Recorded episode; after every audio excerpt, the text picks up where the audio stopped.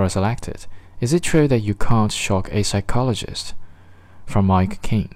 Shock isn't exactly the right word, but surprised comes to mind.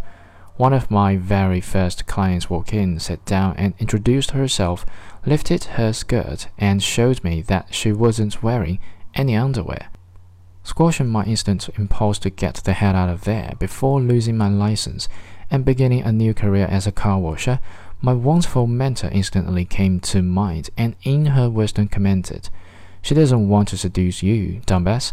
It's her first servo as she tries to defeat why you are both there.